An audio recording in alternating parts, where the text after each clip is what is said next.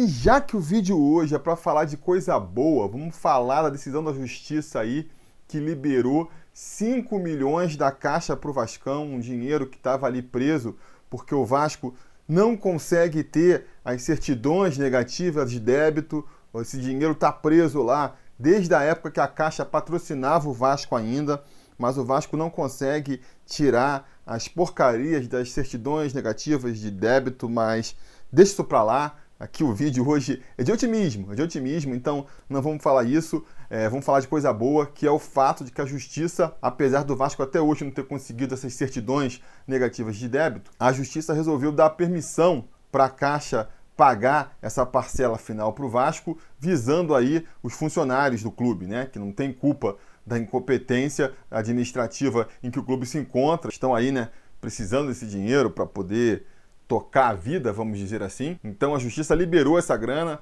vai cair na conta do Vasco aí, que nem eu já falei, são cerca de 5 milhões de reais aí. Então, baita de um reforço no caixa. Espero que ajude aí a quitar todas as dívidas salariais do Vasco. E, pô, fazer o Vasco aí ficar, depois de não sei quanto tempo, zerado na questão do salário, né? Tudo em dia, tudo certinho, que nem nunca deveria deixar de ser. É um absurdo que um clube como o Vasco atrase tanto seus salários, deixe acumular aí tantos salários por pagar, vai criando uma bola de neve aí que, que não acaba nunca. Calma, Felipe, calma, Felipe. Hoje é para falar de coisa boa. Hoje é para falar de coisa boa.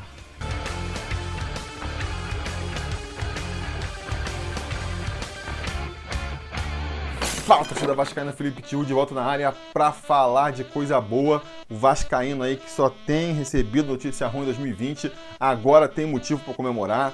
Não só aí essa liberação da verba da Caixa, mas também a iminente renovação aí de Fred Guarim, que deve renovar seu contrato com o Vasco ainda essa semana. Uma grande vitória da diretoria a renovação do Guarim, porque ele saiu no final do ano passado, né, quando acabou o seu contrato de três meses, saiu prometendo que só renovaria se os salários fossem colocados em dia. Até agora não foram.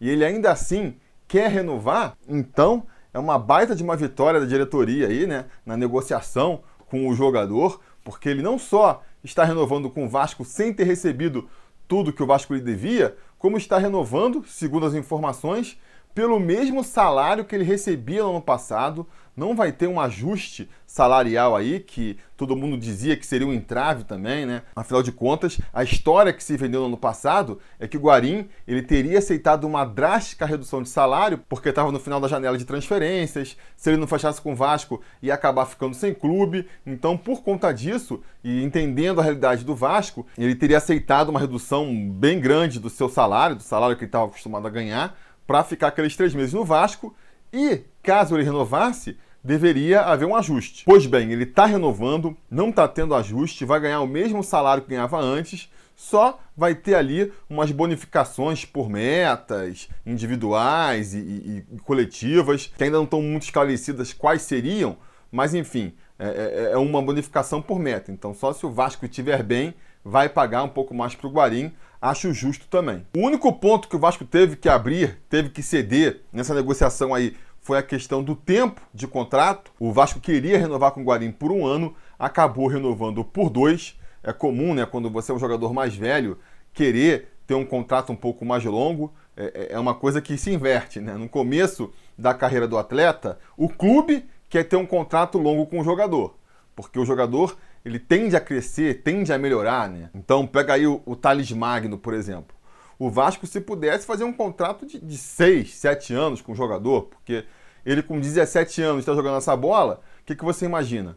Quando ele tiver 20, 23 anos, vai estar tá jogando ainda mais. Então é interessante você ter um vínculo o mais longo possível com o jogador, para poder contar com ele todo esse tempo, ou se não poder contar com ele, pelo menos ter uma compensação financeira caso ele vá para outro clube. Porque a expectativa, repito, é que o Thales de 20 anos jogue ainda mais bola do que o Thales de 17. O Thales de 23 anos provavelmente vai jogar ainda mais bola que o Thales de 20. Então o clube quer esse contrato longo com o jogador. Quando o jogador vai ficando mais velho, vai passando dos 30 ali, a situação passa a se inverter, né? Ninguém tem mais expectativa de que o jogador continue evoluindo, ninguém tem expectativa que um jogador aos 33 anos vai jogar mais do que ele jogava aos 30. E a pergunta começa a ser justamente a contrária, né?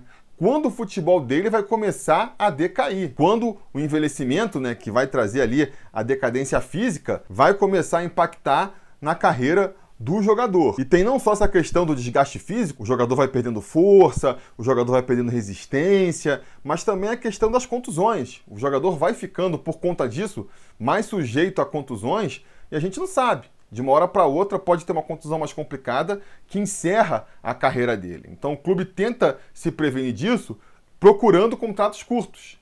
E o jogador, justamente porque aí são interesses conflitantes, ele busca justamente o contrário busca aí um contrato mais longo que dê uma certa estabilidade para ele, que garanta aí que ele vai estar empregado nos próximos dois, três, quatro anos, o tempo que ele conseguir é, fechar com o clube. É só ver os exemplos aí do Breno e do Ramon para a gente entender o do que, que eu estou falando aqui, né? São dois jogadores que nas suas últimas renovações de contrato fizeram um contrato mais longo, de dois anos, e estão contundidos praticamente esse tempo todo se o contrato tivesse sido de menos tempo, já estariam aí fatalmente desempregados. Então o clube joga com isso, né? Isso aí é uma cartada a favor do clube na hora de negociar. Com certeza isso serviu ali de compensação para o Guarim. Ó, Guarim, eu não posso pagar o salário que você quer, você está querendo o quê? 700 mil por mês? 600 mil por mês? Eu posso pagar aqui 300, 400. Ah, não, mas isso é pouco, isso não serve. Vamos fazer o seguinte então, vou pagar aqui 300 para você, mas em vez de fazer um contrato de um ano, eu faço de dois, beleza? Então você já está garantindo que lá em 2021, com 35 anos, você vai estar tá empregado, você vai estar tá aqui no Vasco, beleza? Pode ser assim? Ah, então tá bom, vai. Eu não vou ganhar 700 no ano, mas eu vou ganhar no acumulado de dois anos mais do que eu ganharia no ano só tenho a garantia de que vou jogar no ano que vem, tá, beleza, fecha. Normalmente é assim que funciona, é sempre um atrativo para os jogadores mais velhos assinar um contrato por mais longo prazo, porque garante ali uma extensão da carreira dele. Acredito que isso foi muito importante na hora de renovar com o Guarim. É um risco que o Vasco assume, né? um risco que sempre vai existir. Quanto mais velho for o jogador, maior o risco dele entrar numa decadência física de uma hora para outra, ou se machucar uma contusão que ele não consegue se recuperar. Mas esse, ao contrário de outros riscos que o Vasco assumiu aí, cuja chance de dar certo era muito pequena, esse é um risco que vale a pena o Vasco correr, porque o Guarim mostrou nesses primeiros três meses que ele ficou no Vasco que ele pode sim trazer um retorno técnico para o time. Ele já se adaptou bem ao clube, a torcida gosta dele, conseguiu ali, principalmente no final da temporada, mostrar um, um bom desempenho com o time. Então, um jogador que já encaixou no time. A gente não precisa é, ficar especulando se ele vai funcionar no Vasco ou não, se ele vai se adaptar ao Vasco ou não, porque essa adaptação já existiu. Então, assim, até fazendo uma atualização de um vídeo que eu fiz no final do ano passado, analisando as contratações do Vasco em 2019, eu fiz um vídeo fazendo um balanço né, de quais contratações eu acho que deram certo, quais que deram errado, e naquele vídeo lá eu deixei em suspenso a avaliação do Guarim e do Felipe Ferreira, porque eu dizia que a gente só poderia avaliar melhor se eles continuassem ou não no clube. Porque se o Guarim tivesse vindo por três meses para ir embora, não teria valido a pena se esses três primeiros meses tivessem servido para ajudar a, a, convencer o Guarim, a seduzir o Guarim a ficar no Vasco, aí ele teria sido uma boa contratação. E parece que foi o caso, né? Parece que foi o caso. Esses três meses de Vasco aí, esses três meses de Rio de Janeiro, realmente conseguiram encantar o jogador a ponto dele justamente abrir mão aí de poder ganhar mais em outros times, a ponto dele relevar a questão de não ter recebido alguns salários até aqui, e a ponto dele ficar esperando mesmo, né, uma renovação, porque as informações que chegam é que ele já teve proposta de outros clubes nesse período aí que ele ficou sem contrato, e ele recusou essas propostas justamente esperando um acerto com o Vasco aí. Então, esse ataque de oportunidade, vamos dizer assim, que o Vasco fez no finalzinho do ano passado, aproveitando que era um final de janela, aproveitando que o Guarani não tinha acertado com nenhum outro time, aproveitando até a influência do Vanderlei Luxemburgo na época, o Vasco conseguiu convencer o Guarani a vir para o Vasco e nesses três meses fez muito bem o trabalho ali de, de sedução para convencer ele a ficar agora por um tempo maior. A gente pode até se perguntar aí, né, o que, que teria pesado mais nessa permanência do Guarim, nessa renovação do Guarim, se seriam bons motivos ou maus motivos, se seria ali, sei lá, um encantamento dele com a torcida, o desafio de jogar pelo Vasco, ou seriam as praias cariocas, as noites cariocas, talvez um misto das duas coisas, né? Não sei. Mas tem que ficar de olho nisso também, né? É importante ver aí a motivação do Guarim nesses dois anos que ele vai ficar agora. Não pode também se acomodar, né? Mas eu acredito que não. Acredito que não. Acredito que dá para fazer as duas coisas. Essa é a verdade, né? Dá para o Guarim aproveitar o Rio de Janeiro, caso seja isso que tenha encantado ele, e dá para também ter comprometimento, ajudar o Vasco aí a fazer boas campanhas nessas duas temporadas em que ele vai ficar defendendo a nossa camisa. Eu, particularmente, estou muito feliz com essa renovação por alguns motivos, né? Eu Sempre defendo aqui que eu acho que o Vasco tem que apostar mais em jovens, que o Vasco tem que apostar mais em jogadores que possam ser negociados no futuro, até para tentar acelerar aí esse processo de recuperação financeira do clube. Então a gente tem que apostar forte na base sim. Se for contratar jogadores lá fora, tem que apostar em jogadores que possam ser revendidos no futuro, que nem foi o caso do Felipe Ferreira, que escapou, mas deixa para a gente conversar mais sobre ele em outras oportunidades.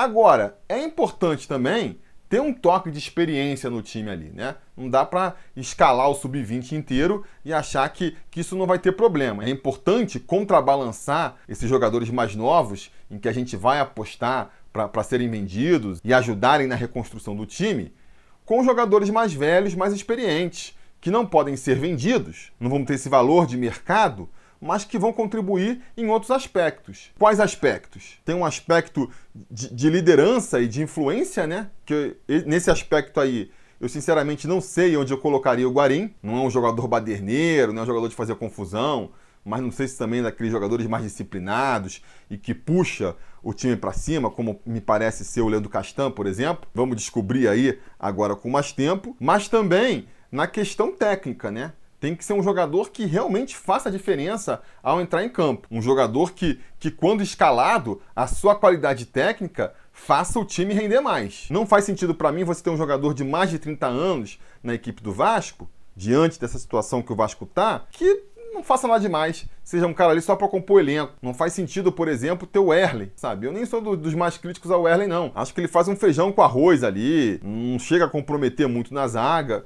Mas é isso, é um jogador com mais de 30 anos, sem nenhum valor de mercado, que, na melhor das hipóteses, na melhor das avaliações, não compromete. Ou então o Felipe Bastos, que também foi aí recentemente reintegrado, que é um jogador mais velho, sem poder de mercado nenhum e que, cara, em campo faz muito pouca diferença, né? Essa é a verdade. Para você deixar um jogador que não compromete em campo, Põe um moleque da base aí, que mal ou bem vai se desenvolvendo, que mal ou bem pode, daqui a um tempo, crescer e chamar a atenção de um time lá fora e ser vendido, ou que no mínimo vai custar menos para o clube, porque né, os jogadores em começo de carreira têm um salário menor. Acho que faz muito mais sentido nessa situação esse tipo de estratégia. Se você está apostando num veterano, que esse veterano seja um cara que, quando ele estiver em campo, ele realmente possa fazer a diferença. Tanto é, tecnicamente, né, pela sua habilidade, pela melhoria técnica que ele pode trazer para o time jogando, quanto pela sua experiência, né? O quanto que ele pode influenciar dentro de campo ali, na organização, na orientação, aos meninos mais novos. E esse é outro aspecto onde eu acho que o Guarim pode ajudar bastante o Vasco esse ano, porque ele vai entrar num setor ali importante de todo o time de futebol, que é o meu campo, e que atualmente no Vasco está todo dominado por garotos. O Vasco tem até bastante jogadores veteranos no time, só que eles estão muito nas pontas do time, vamos dizer assim, né? Porque a gente tem ali, ó, o Fernando Miguel já é mais velho, mas ele é o goleiro. A nossa dupla de zaga, o Erle e o Leandro Castan, são bem velhos também, mas eles ficam lá atrás. Depois, é tudo molecada, né? O meio-campo, tudo é moleque. O mais velho vai ser o Marco Júnior, né? Com 23 anos e sem muita experiência. No ataque também, pelas pontas, o, o Thales e o Marrone estão começando a carreira agora. E aí, só no final, na outra área, jogando como centroavante, tem o Cano, que é mais experiente também. Então, repito, esse meio aí tá, tá, tá muito inexperiente ainda, tá muito cru, né? E de repente você botar o Guarim nesse meio aí, além da, da, qualidade técnica que ele vai trazer, ele vai trazer um pouco de experiência nesse meio que está fazendo falta. Esfriar um pouco o jogo quando for o caso, acelerar, ver se faz sentido subir a fervura do jogo ou não, se faz mais sentido esfriar.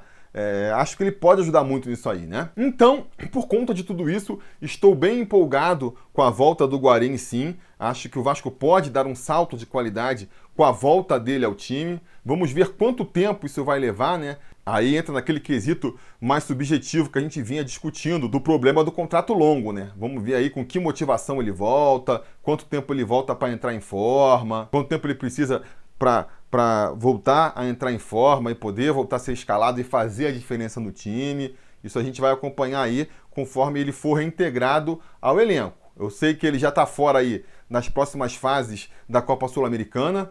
Mesmo que a gente passe pelo Oriente Petroleiro, na próxima fase ainda não vai poder contar com o Guarim. Só na fase seguinte é que ele poderia ser inscrito, é quando reabrem ali a possibilidade de inscrever jogadores. Na Copa do Brasil também, eu não sei quanto tempo ele leva para ficar apto. A gente já vai ter duas fases agora, aí em fevereiro, março. A gente vai jogar lá no Piauí semana que vem. Se passar essa fase, já tem uma outra dali a 15 dias. Acho que o Guarim ainda não vai estar tá apto para esses jogos, mas eu espero que primeiro o Vasco consiga passar essas fases aí preliminares dessas copas aí sem precisar recorrer ao Guarim, né? E eu espero que assim que passe essas fases, quando o funil dessas competições começar ali a afunilar, espero que aí o Guarim já esteja apto para jogar, para entrar e corresponder. Enfim, vamos ver, vamos acompanhar. Essa renovação tá mais do que aprovada aqui pelo Sobre Vasco. Vamos ver aí que, que o 13 junto com o 14, né? O Guarim junto com o Cano, os nossos gringos, nossos hermanos do elenco vão poder fazer junto. Essa é a expectativa da torcida, essa é a ansiedade da torcida. Espero que essa resposta possa ser dada o quanto antes. Diga então nos comentários a expectativa de vocês sobre a volta do, do, do, Guarim, se vocês também estão entusiasmados aí que nem eu tô. O que vocês acham que a gente pode esperar dele nessa temporada e na próxima, né? Gostaram do contrato? Não gostaram? O que vocês acharam de bom? O que vocês acharam de ruim? Diga nos comentários. Vocês sabem, a conversa continua aqui embaixo. Não se esqueça também de curtir o vídeo, assinar o canal, virar membro aqui do canal também, né? Caso vocês queiram ajudar com o projeto aí, dependendo da categoria que vocês escolherem lá, vocês vão estar participando do Troféu Gato Mestre, podem entrar no nosso grupo do WhatsApp, podem concorrer a uma camisa sobre Vasco por mês.